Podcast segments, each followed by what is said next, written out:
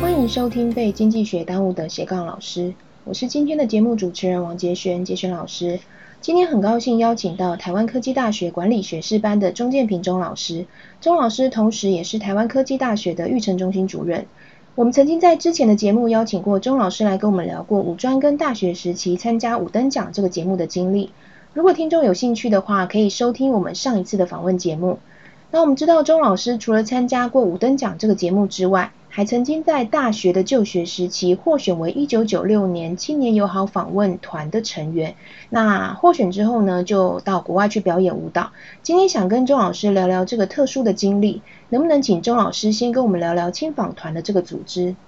好，那谢谢杰轩老师。那我这边就借这个机会来介绍一下青访团。那青访团全名是中华民国青年友好访问团。那我们都把它简称叫青访团。那成立背景是大概民国六十年的时候啊，因为我们台湾退出联合国，然后然后那时候呢，整个外交背景是非常艰困，所以那时候教育部长蒋彦士先生就希望我们可以成立一个青年组织来拓展啊我们台湾的实质外交，所以那时候想要抽组啊，有大专才艺优秀学生来代表国家出访，顺便来。啊，就是发扬中华文化，甚至到宣慰侨胞。那我在念大学的时候，我记得是大二的时候，刚好有机会，我就去甄选这个组织。那我有幸在一九九六年获选啊，当时的亚太团，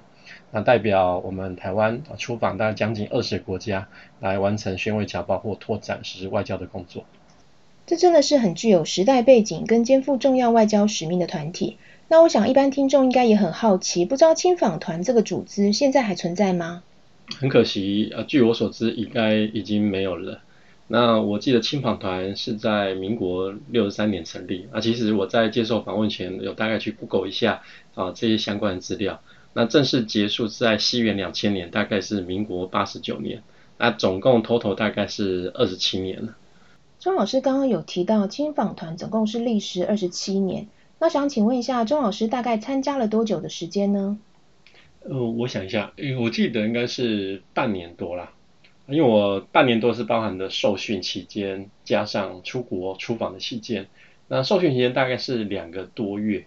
后来两个多月之后啊，先休息一阵子，然后正式出访，大概三历程三个多月。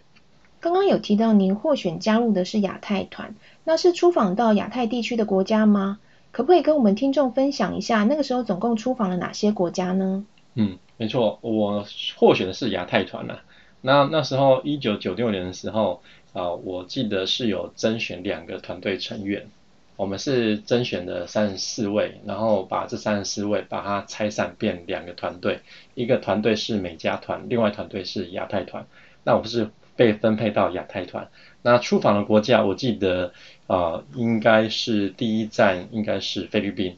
然后其次是越南，然后是马来西亚、新加坡、印尼、斐济、东加王国、澳洲、纽西兰等国家。那周老师在出访的过程中，有没有到过让你印象比较深刻的国家呢？我想一下，呃，应该是东加王国吧。那东加王国这个名称对大家来说应该是非常陌生的国家，但是这个国家非常特色。它跟我们台湾其实维持着一段蛮久的邦交国的关系，一直到一九九八年才断交。那我们出访时间我记得是一九九六年，所以这个时候应该是还是维持有邦交国的关系。那这个国家我记得它的地理位置是位在带太平洋南部的岛屿国家，因为他们这个国家都是很多小岛所组成，而且它的 location 是很接近斐济跟纽西兰，那人口不多。啊，大概十万左右。那我记得印象很深刻是这这个国家是没有山的。那没有山的话就没办法产水泥，所以他们早期的建筑都是以木头盖的房子为主。一直到后来我们台湾跟中国大陆啊也很捐捐赠一些物资给他们啊，帮他运水泥过去盖了许多的建筑物。那这个国家的人种虽然是黑人，但是他有个特色，五官都非常亮丽。那更重要的特色是很高壮，而且这个。女性的审美标准很特别，她们是以胖为主，那越胖代表这个女生会越漂亮，而且男生也会都穿裙子。所以那时候我还记得，我还遇到啊，那时候有台湾留学生跑到东家王国去留学的高中生。哇，以胖为美的审美观好像跟唐朝很接近。那周老师刚刚有提到台湾人到东家王国去念高中，这真的也是一个很特别的情况，能不能跟我们听众分享一下？对啊，那时候我刚认识的时候，我真的是非常的讶异。我说怎么会有台湾的高中生跑去那边念念高中？所以有一天我在参会的时候就遇到他，就问他这个问题。那后来他就跟我解释啊，为什么他会去东家王国念高中呢？是因为爸爸啊，他爸爸在东家王国经商的关系，加上台湾升学压力又很大，所以他爸爸想说让他去，未来想让他去规划，让他念欧美的名校。但是你要念欧美名校，你在台湾念普通高中是很难考上的。所以因此他想说就去东家王国念高中，那念高中好处是什么？因为他们家的政经关系都非常的密切，比如说他们家住的那条路上，隔壁就有左边可能就住的是教育部长，右边住的是国防部长，所以他只要一毕业有教育部长或国防部长推荐信，相信很容易啊念到欧美的名校。那能不能跟我们听众分享一下，当初怎么会想要去参加青访团的这个组织呢？那他又怎么去筛选它里面的组织成员的？好，那时候呃会有这个资讯是我们舞蹈社啊，就上一届舞蹈社学长姐告诉我们的，所以那时候参加其实最主要的动机是因为可以出国三个多月，啊，因为出国是非常昂贵，甚至我还听说出国时间啊，出国期间还可以领到薪水。所以因此我就毅然决然就去参加了。那时候我记得筛选的成员啊，主要是透过两阶段的一个培训营的方式，他会办两次的培训营，然后去挑选啊一些优秀的大专院校的学生，啊那选出来之后再做培训。那第一阶段大概会有四五百人报名，那到第二阶段可能剩下一百多个，然后到最后培训的时候只剩下去筛选出三十四位。那这三十四位，我们会在国光一校花两个多月时间去培训，那最后才分成两团，啊，一团是美加团，另外一团是亚太团。哇，出国还有薪水可以领，真的好棒！那可以请钟老师帮我们描述一下当时在青访团受训的情况吗？好哇，想到就是真是噩梦一场。为什么？哦，因为那时候受训是非常非常辛苦的，甚至啊，我现在回想起来，比当兵受训还辛苦。因为我记得一九九六年，我知道被挑选为青访团成员的时候，我很兴奋啊。那可是开心没多久，开始进入到国光艺校的两个多月的魔鬼训练营啊。所以呃，我在这段期间就住在国光艺校那边。那在国光艺校那边这两个多月啊，为什么会那么辛苦呢？原因是因为啊，他。会有学长姐上一届或上上一届学长姐来带领我们来受训，那我们都称他是大哥大姐。然后这三可能两个多月时间，我们要学十首舞，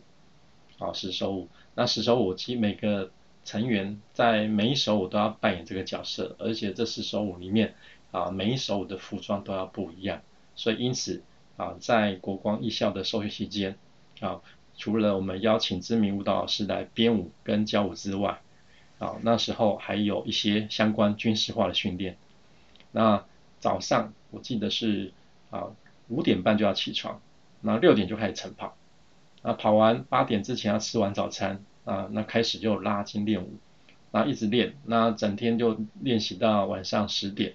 然后十一点就要就寝，那日复一日，啊，我想起来真的是非常辛苦的一段日子。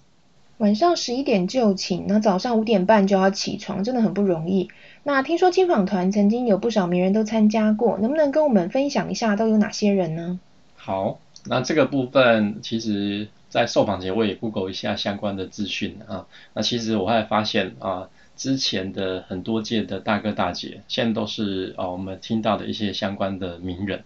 啊。就我所知啊，目前啊看到的名人啊，知道名人有金钟奖影帝。啊，汤志伟先生，还有知名企业家啊，曹平霞女士，还有知名的新闻媒体人肖子欣，还有知名作家许浩平，还有啊演说家王文华，还有甚至啊大家可能知道的知名舞蹈家曾心莹女士，都是接受过亲访团啊一种魔鬼训练，甚至出访到世界各国来代表我们国家拓展外交关系。你指的曾心莹是红海郭台铭董事长的夫人吗？对，没错啊，就是现在的郭太太。她也是经过重重严格甄选跟训练啊，成为救国团我们亲访团一员的啊成员。那她也是我们上一届的大哥大姐。周老师刚刚有提到，你印象比较深刻的王国是东家王国。那想问一下，有没有比较印象深刻的事情，或者是让你比较难忘的回忆呢？好，那我印象很深刻的事情是跟海外各地的侨胞互动。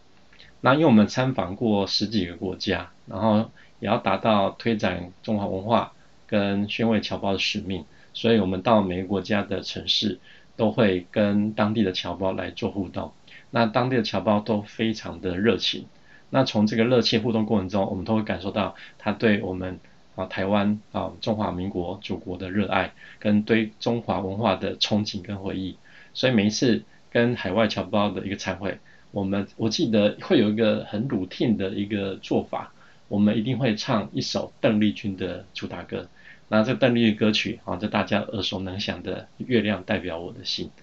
所以我们经常就会唱这首歌的时候，跟海外侨胞一起一起唱，甚至唱到我们会抱在一起哭。哦，那时候回想起来真的很感动。那另外啊，印象比较深刻的就是跟团员间的互动了。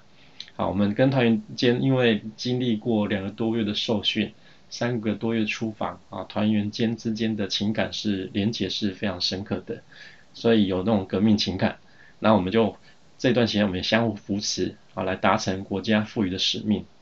所以我那时候如果回想到当时啊那时候的情境